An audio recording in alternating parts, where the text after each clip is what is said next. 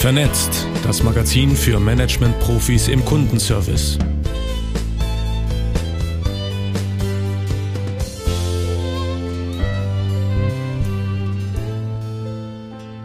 Vernetzt, Ausgabe 23 im ersten Halbjahr 2021.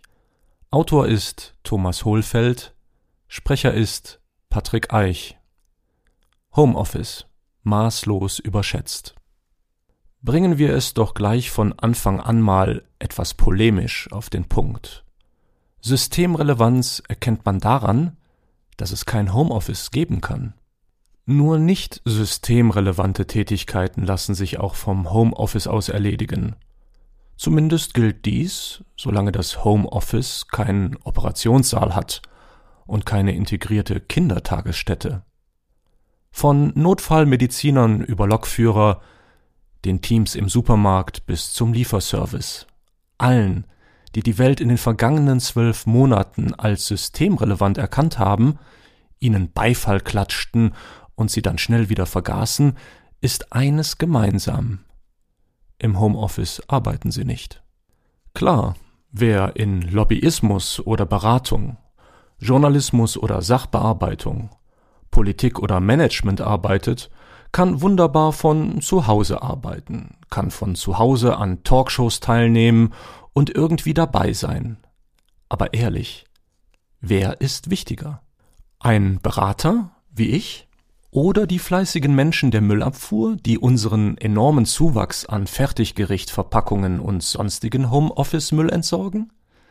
Eine Managerin, die mit ihrem Controller eine Zoom-Konferenz für ein Kostensenkungsprogramm abhält?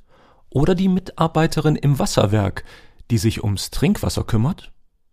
Man könnte sagen, alle, die in unwichtigen Berufen arbeiten, sollten ins Homeoffice, damit sie den wichtigen Leuten vom Handwerk, den ambulanten Pflegediensten oder Lehrkräften nicht den Weg zur Arbeit mit Staus verlängern und Abstand in den öffentlichen Verkehrsmitteln ermöglichen. Nun gehen wir es vielleicht doch etwas seriöser an. Erste Berechnungen gehen davon aus, dass eine stattliche Minderheit von 30 bis 35 Prozent der Berufstätigen ihrer Arbeit theoretisch auch dezentral nachkommen kann. Dauerhaft zu Hause oder nur ab und an? Ein großer Unterschied. Lassen Sie uns also mal einen Blick auf Chancen und Risiken der Tätigkeit zu Hause werfen. In einem Symposium, das die Hamburger Fernhochschule in Kooperation mit unserer Beratungsgesellschaft Ribbon durchführte, haben Juristen und Juristinnen sowie Mitglieder von Gewerkschaften einen feinen Unterschied zwischen dauerhaft im Homeoffice arbeitenden Berufstätigen und ab und an einen Homeoffice-Tag einlegenden Berufstätigen gemacht. Die letztgenannte Gruppe ist einfach definiert. Bei ihr ist das sporadische Arbeiten im Homeoffice fast als Sozialleistung zu verstehen, denn sie arbeitet auch mal von zu Hause aus, um Beruf und Privatleben besser zu vereinbaren. Es ist Angestellten kaum zu vermitteln, dass sie, wenn sie mal einen systemrelevanten Facharzt oder Handwerkertermin haben, gleich einen ganzen Tag Urlaub nehmen müssen, wenn sie die Arbeit auch von zu Hause aus erledigen können. Bei dieser Gruppe werden keine besonderen Anforderungen an Arbeitsplatzausstattung oder ähnliches gestellt. Für Menschen, die dauerhaft zu Hause arbeiten sollen, dürfen oder müssen, sieht es ganz anders aus. Während am Arbeitsplatz viel für die Gesundheit der Mitarbeiterinnen und Mitarbeiter getan wird, von ergonomischen Stühlen über Anforderungen an Beleuchtung und Sicherheit, ist dies beim Heimarbeitsplatz oft nicht der Fall trotz bereits bestehender klarer Vorgaben des Gesetzgebers. Effizient zu Hause, kreativ im Büro. Der große Praxistest des dauerhaften Homeoffice, der seit März 2020 in vielen Unternehmen an der Tagesordnung ist, zeigt klare Tendenzen. Giovanni Di Lorenzo, Chefredakteur der Zeit, sagt, ich bin dankbar, dass fast alle hier in Hamburg wieder ins Büro gekommen sind, ich glaube fest daran, dass Zeitungen im direkten Austausch zusammengequatscht werden müssen. Damit formuliert er eine Ansicht, die Soziologen und Pädagogen teilen. Kreativität entsteht durch direkte Interaktion in einer Gruppe. Da sind Videokonferenzen und andere Kanäle nur der zweitbeste Weg. Die Tasse Kaffee im Türrahmen, der vermeintlich unproduktive Flurfunk sind Kreativitätsquellen, die sich von zu Hause aus nicht erschließen lassen. Effizienz allerdings ist dank weniger Störquellen oft zu Hause besser zu organisieren, sofern die Schulen offen sind. Diese Binsenweisheit kennen viele Unternehmen und haben auch schon vor dem Homeoffice neben Großraumbüros Ruhearbeitsplätze eingerichtet. Dieser kann natürlich auch zu Hause sein. Homeoffice macht dumm oder zumindest nicht schlauer. In diesem besonderen Winter 2020, 2021 lautete eine kontrovers diskutierte Frage Müssen Schulen, Universitäten und andere Bildungseinrichtungen offen bleiben? Die Diskussionen in Politik, Gesellschaft und unter Betroffenen drehten sich fast ausschließlich um das Thema Ansteckungsrisiko. Alle waren sich einig, dass Schulen, Universitäten, Bibliotheken, die dazugehörigen Orte wie der Campus oder Methoden wie Teamarbeit oder Kleingruppendiskussionen für den Lernerfolg durch nichts zu ersetzen sind. Dies war auch Konsens in Ländern, in denen digitaler Unterricht viel normaler ist. Wer denkt, sich in Oxford mit Studienkollegen auszutauschen, sei dasselbe wie eine Online-Stunde aus Oxford am Monitor in Erkelenz mitzuverfolgen, der hat schlicht keine Ahnung, wie Menschen lernen.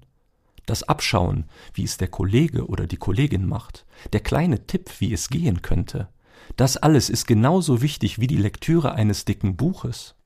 Selbst die OECD hat Deutschland dafür gelobt, dass es eine so hohe Priorität darauf gelegt hat, die Bildungseinrichtungen offen zu halten. Warum nun ausgerechnet innerbetriebliches Lernen anders organisiert erfolgreicher laufen sollte, erschließt sich nicht. Kommt nach dem Digital Divide der Homeoffice Divide? Seit vielen Jahren wird der Digital Divide beklagt. Menschen mit Zugang zu moderner digitaler Infrastruktur sind besser informiert, haben eine größere Auswahl an Einkaufsmöglichkeiten können einfacher mit anderen in Kontakt bleiben und so weiter. Erste Erfahrungen in unserer Kundenservicebranche zeigen, dass sich Mitarbeiterinnen und Mitarbeiter im Homeoffice im Vergleich zu denen am Arbeitsplatz ganz unterschiedlich entwickeln. Zwei Gründe sind relativ klar erkennbar. Angestellte, die im Unternehmen zum Mittelfeld und unteren Mittelfeld gehört haben, werden zu Hause schwächer dies liegt an weniger Führung und weniger Unterstützung durch die Führungskraft sowie an den selbstregulierenden Kräften eines Präsenzteams. Die Wohnverhältnisse beeinflussen die Leistung massiv. Wer in einer engen Stadtwohnung lebt, vielleicht noch Kinder hat, die noch nicht zur Schule gehen, findet weder den Platz noch die Ruhe, gut zu arbeiten. Umgekehrt gilt, wer zu Hause Ruhe und Raum hat, ist produktiver. Das Homeoffice ist also ein Karrieremacher oder Verhinderer. Die Spaltung der Gesellschaft, über die so oft gesprochen wird, wird von unausgereiften Homeoffice-Konzepten eher gefördert. Homeoffice macht einsamer, insbesondere die Jüngeren.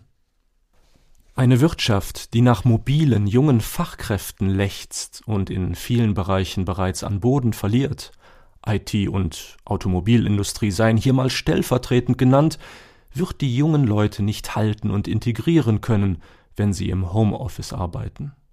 Der Schmelztiegel Arbeitsplatz mit seinen verschiedenen Generationen, Nationen, Ansichten und Lebensmodellen wird erkalten. Stellen Sie sich nur ein kleines Beispiel vor. VW sucht weltweit 100 IT-Profis für seinen Standort Wolfsburg. Nun war Wolfsburg mit allem Respekt schon vor Corona nicht das Unterhaltungszentrum Europas.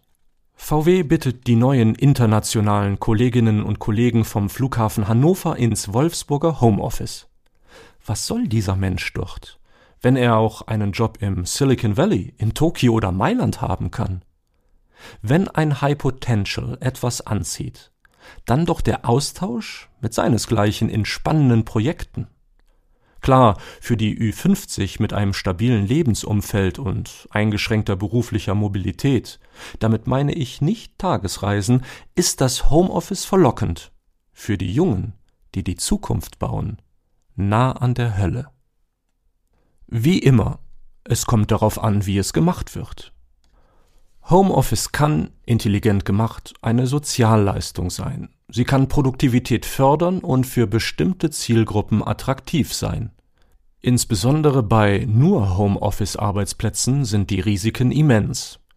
Diese zu erkennen und Lösungen zu finden, wird jetzt, wodurch ein absehbares Ende der Pandemie wieder Optionen entstehen, eine Aufgabe der Chefetage sein. Entscheiderinnen und Entscheider sind gut beraten, hier sehr sorgfältig hinzuschauen, abzuwägen und nicht dem Mainstream zu folgen.